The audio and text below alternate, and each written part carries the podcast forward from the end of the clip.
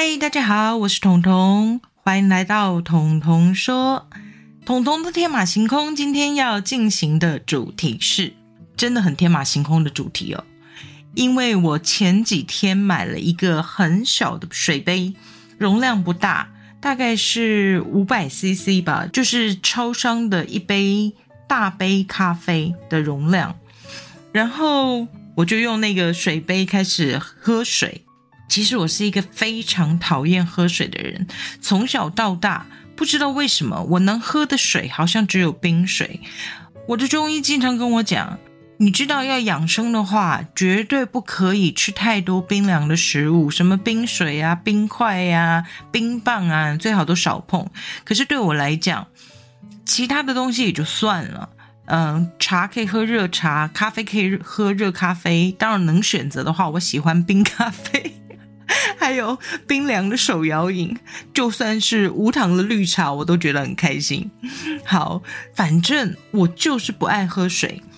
为了要解决喝水这个问题呢，其实我也困扰了很久。不知道为什么，我一直觉得温开水是这个世界上最可怕的东西之一。你不觉得温开水喝起来就有一种？很像口水的感觉吗？我也不知道为什么会有这个联想，但是自从某一次我感冒，然后朋友倒了温开水给我喝以后，我瞬间就觉得，哇，这杯温开水喝起来怎么那么有口水的感觉？从此以后，我对于温开水和冷开水就有无法控制的抗拒，所以我是一个真的很不喜欢喝水的人。在十多年前，我一个朋友为了要鼓励我喝水，他跟我说：“你就这样吧，你去买一瓶大瓶的那种宝特瓶的矿泉水。”但我就很不听话呀，就是。你知道看到那个两千 CC 的水在你眼前的时候，那是一种非常庞大的压力。你喝第一口的时候就会想，不知道什么时候可以喝完这一瓶。那尤其是我又非常要求那个水的温度。我刚讲了，我喜欢喝的是冰开水，尤其是那种加了冰块的冰开水。但是那个两千 CC 真的把我搞疯了，不知所以的感觉，压力莫名的大。但是在我前几天买了那个小杯子以后，我突然间觉得好快乐哦！你知道吗？我收到杯子的当天，我居然喝了四杯还是五杯的水。回头一想，我才发现，哎，我喝满嘞。一个小水杯是五百 CC 的容量的话，四五杯，其实我已经喝了大概两千到两千五，所以代表我喝水的能力其实有进步，而且是在不知不觉中的进步。然后我就发现了一个真理，也不能说是真理，应该说是我发现了一个道理，就是呢。有的时候，我们很努力要让自己进步，要告诉自己要跨出那一大步，踏出舒适圈，踩出舒适圈，然后踏出那一大步。可是，殊不知那一大步往往就会让我们却步。对，那一大步会让我们却步。所以呢，我们只要小小的、轻轻的、偷偷的跨出一小步，似乎就变得比较容易了。就是那一步就变得比较容易。你看哦，我从那个大水壶到小水杯，大水壶给我的压力那么大，所以我总是喝不完那一罐水。可是，在小水杯上面呢，哎，不知道为什么它就发挥功效了，因为可能它杯子真的看起来不大，所以你就会觉得一次应该要多喝个两三口，然后多喝两三口后，你就会发现，哎，半杯不见了，半杯不见以后。你就会很迅速的再把剩下的半杯喝掉，然后再补足一杯完整的一杯水。就这样，小水杯居然解决了我长期没有办法 喝水的困扰。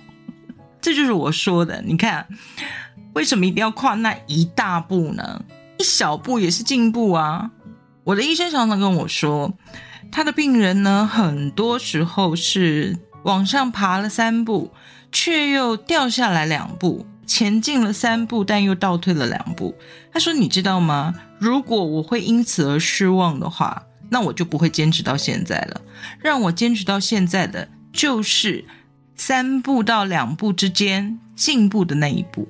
我听了好感动，因为我就是那个进三步退两步的人。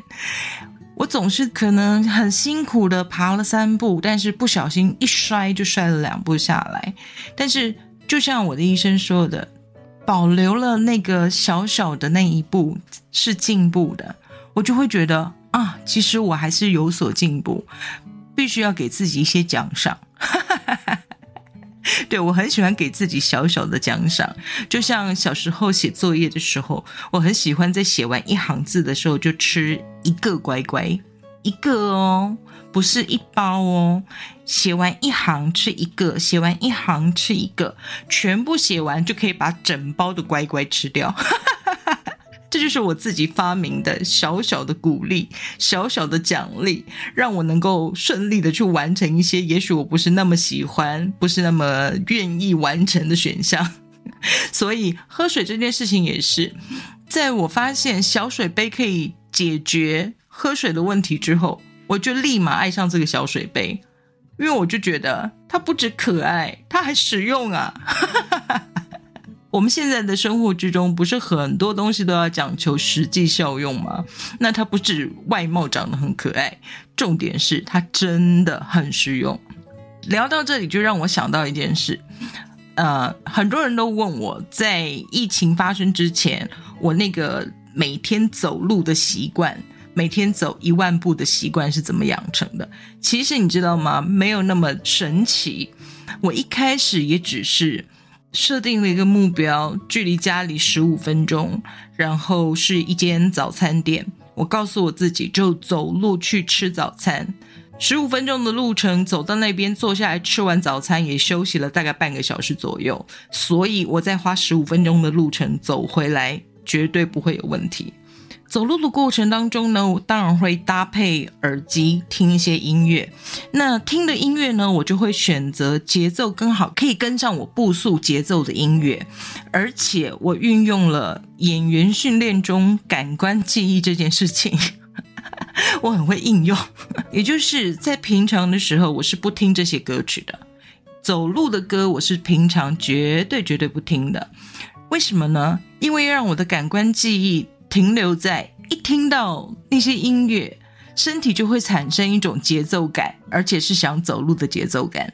我用这样的方式，从一天十五分钟，然后到后来慢慢开始规划路线。规划路线的时候，我其实也蛮有心机的。其实我非常害怕，我走出去，但我走不回来。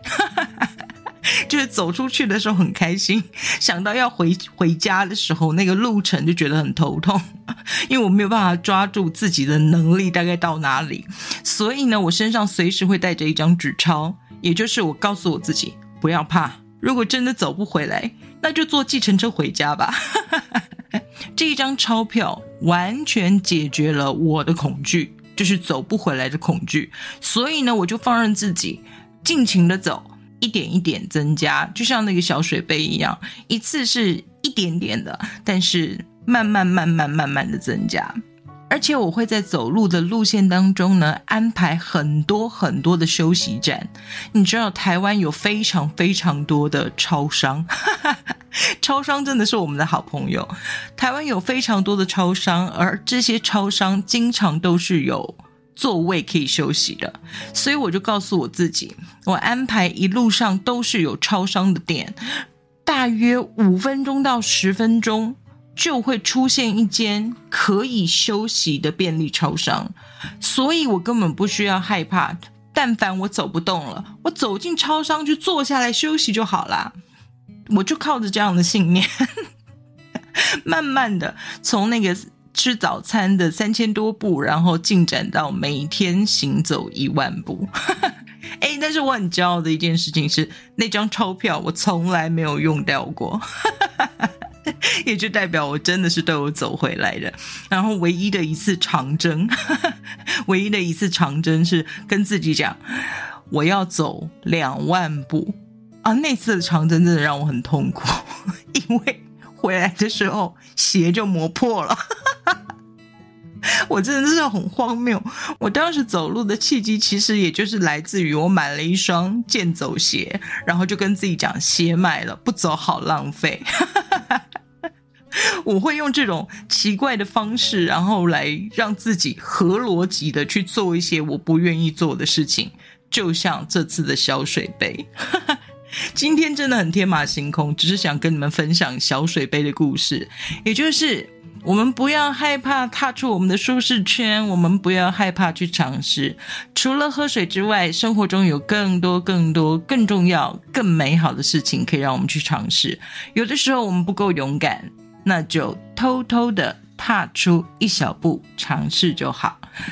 尝试过后，如果你尝到甜头了，你会知道继续往前进。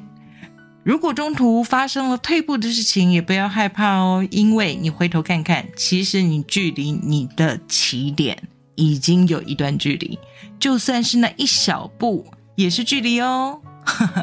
好，彤彤的天马行空呢，今天要说的就是喝水跟走路，很天马行空吧？好，今天的彤彤说就到这里结束。彤彤说，我们下次再见，拜拜。